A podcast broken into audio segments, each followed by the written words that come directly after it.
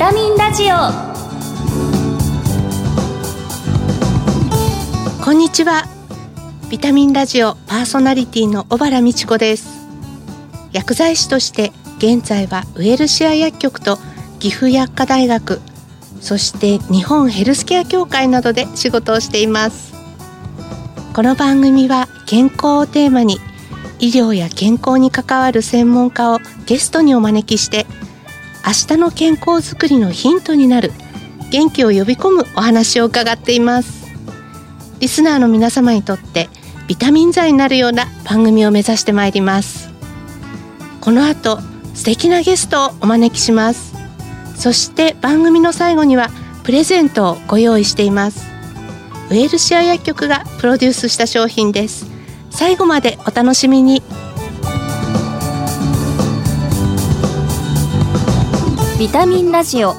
この番組はお客様の豊かな社会生活と健康な暮らしを支えるウエルシア薬局の提供でお送りします。ビタミンラジオ。早速今月のゲストをご紹介いたします。東邦大学医学部微生物感染症学教授の立田和弘さんです。よろしくお願いいたします。よろしくお願いいたします。えー、立田先生には昨年10月にもこの番組にご出演いただきました。前回は新型コロナウイルスやインフルエンザなどの感染症に対する備えというところで教えていただいたと思います。改めまして、立田和弘先生のプロフィールをご紹介いたします。立田先生は東邦大学医学部微生物感染症学の教授でいらっしゃいます。また、新型コロナウイルス感染症対策分科会のメンバーとして、今も日々感染動向のモニタリング、あるいはワクチン接種のあり方、優先順位など、今後の対策の審議に参加されています。そして、日本感染症学会と日本臨床微生物学会、両方の理事長もお務めということで、先生お体がいくつあっても足りないような感じなんですが、あの、ご出演いただきましてありがとうございます。えありがとうございます。えー今月の特集テーマは新型コロナウイルスから身を守るです。1回目の今日はワクチン最新情報と題してお話を伺います。先生、先月からいよいよ新型コロナウイルスのワクチン接種が始まったと思うんですが、そうですね。あのようやくですね、あの新型コロナウイルスワクチンが接種され始めたわけですけども、あのワクチンを打つと、その打たれた人にそのウイルスに対する抗体というものが誘導されて、それが感染防御に働くと。ですからあの感染を抑える、そして重症化を抑えるんじゃないかということで期待されているところです。ワクチンを接種するとこう、いつから効果があって、どのぐらいの期間続いていくんでしょう？はい、この新型コロナウイルスに対するワクチンはあの今よくテレビで見られるように筋中ですよね、はい。筋肉の中に注射をするということであのある意味直角に針を刺して打ってそしてそのあのワクチン抗原を入れるんですけれどもそれを入れた後あの局所が痛いまあ、免疫があの活性化されるような形で痛みが出たり腫れが出たり熱が出たりするわけですけどもすぐにはその効果は出てこない。それから1週間2週間経ってようやくですねこのウイルスに対する抗体が出てきてそして感染防御能がだんだんだんだん高まってくるという形になります。でどのくらい続くかに関しましてはまだよく分かっていないところがありますけれども、まあ、少なくとも半年ぐらいはこの抗体が出て感染防御に働くんじゃないかおそらくもう少し長くですね効果が残るんじゃないかということが推測されているところかと思います。まあ、1回目を打って、えーまた3週間空けてもう1回打打たなければいけないわけですよね。まあ、そういう意味ではしっかりと2回打ってようやくですねあの感染防御能が高まるというそういうふうな理解、まあ、あのそれでもそのワクチンを打った後もですね、やっぱりあの今やっているあのマスクをメリハリをつけて使うなりあるいは3密を避けるなり、まあ、手指消毒をしっかりするなりそれはですねしばらくの間は徹底していく必要があると思います。前回ご出演いただいた時に正しく恐れるっていうすごいいいキーワードを頂戴したと思うんですが変異株の感染っていうのもこう広がっていて私もすごく怖いなと思ってニュースを聞くんですけれどもこのワクチンは変異株には効果っていうのはあるんでしょうか？今あの変異株がイギリスや南アフリカやブラジルから出てきてそれが世界中に広がってんじゃないかというふうなことが問題になってるわけですけども、はい、ただですねこういうふうに変異株が増えているような状況の中で世界的に見ると新型コロナ感染症の患者数っていうのはずっと1ヶ月減ってきてますよね。はい、ですからあのこの変異株の増加がすぐにですねあの感染者数の増加につながっているような状況ではないというのが一つ今あると思います。じゃあこの変異株に対してワクチン効果があるのかということがあの気になりますけれども今得られている情報ではですねイギリスの変異株などに対してはこれはあの今のワクチンファイザーが作ってるワクチンですけどもこれで感染防御効果が期待できるというふうに考えていいと思います。はいこのウイルスは2週間に1回ずつ変異を起こしてどんどんどんどん変わっていきます。その中でまあ偶然によってそのワクチンが効きにくいようなものが出てきてしまう可能性があります。それはあの可能性はですねあのゼロではないしその可能性も考えておかなければいけない。ただあのそういうふうなものをしっかりとモニターしていくことによってメッセンジャー RNA ワクチンといってですね今までにない技術を使ってそれを作ったわけですけども一回それを経験しておくとですね次はより簡単ですね。より効果的なものをより短時間で作ることができるようになりますから、これはですね、大きな医療の進歩につながった一つの事例だというふうに思います。はい、その一方で、ワクチンの接種にこう不安を感じて躊躇される方っていうのもやっぱりいらっしゃると思うんですね。実際安全性とか有効性についていかがでしょうか？学会の方でもですね、初めてのワクチンですから、慎重に冷静にそのデータ有効性を含めて見ていかなければいけないというそういうふうなスタンスでした。最近ですねアメリカでもう2000万人を超えるような人が接種を受けてあるいはイスラエルで人口の40%を超える人が接種を受けてその中で有効性がですねかなり確からしい有効性が確認できたということとそれとこれだけの人が打っても副反応に関しましてはあのもちろんですね局所の痛みとか腫れとか熱とかそういうふうなものはあの相当まあ出てきているわけですけども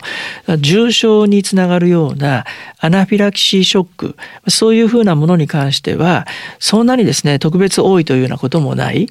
まあ、そういう意味ではですね私は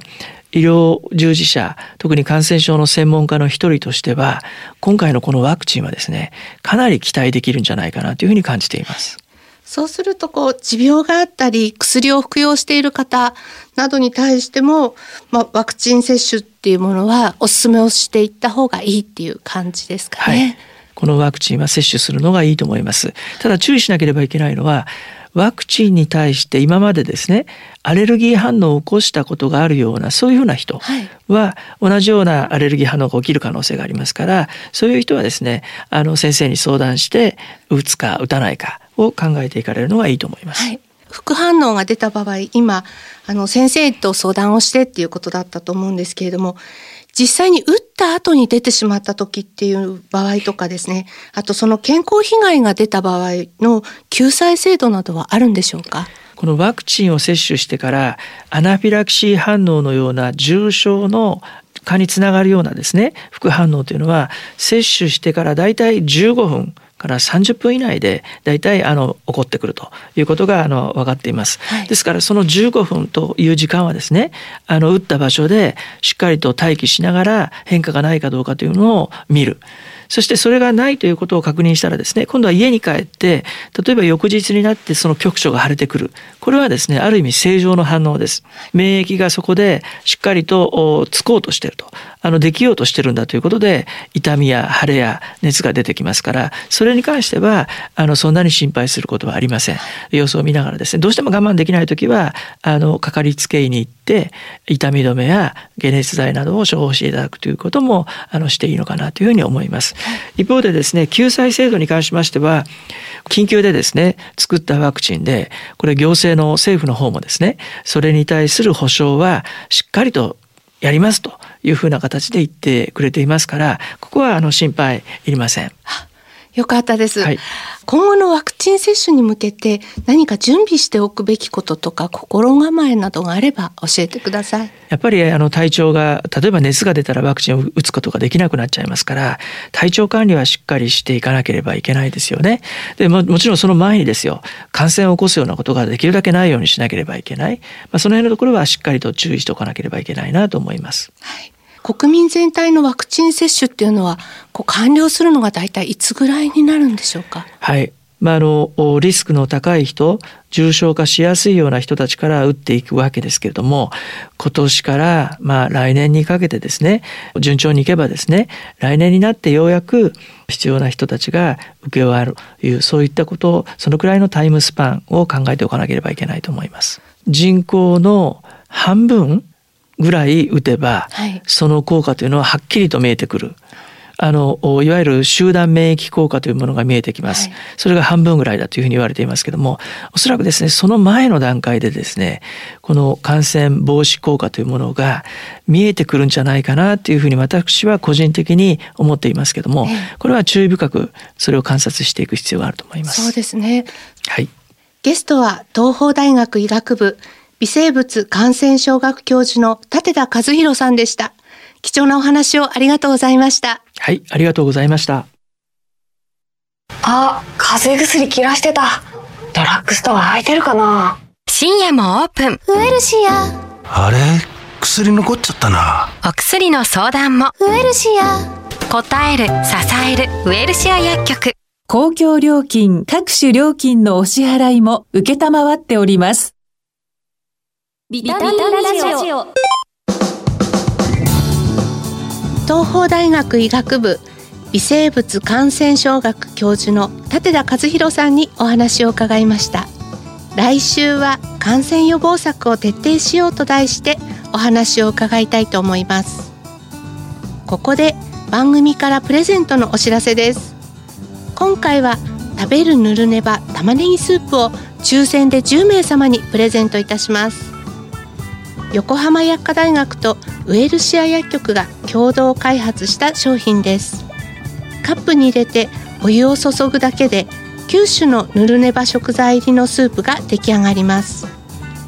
淡路島産のフルーツ玉ねぎやオクラなどがたくさん入った具沢山スープで体を温めて健康的な毎日をお過ごしください。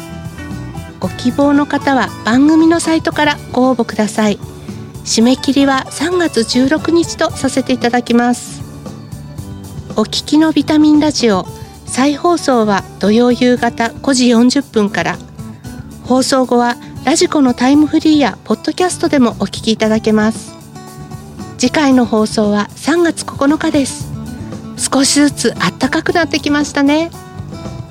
皆さん春をお楽しみください。番組パーソナリティの小原美智子でした。来週のこの時間にまたお会いしましょう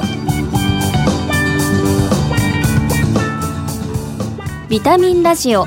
この番組はお客様の豊かな社会生活と健康な暮らしを支えるウエルシア薬局の提供でお送りしました。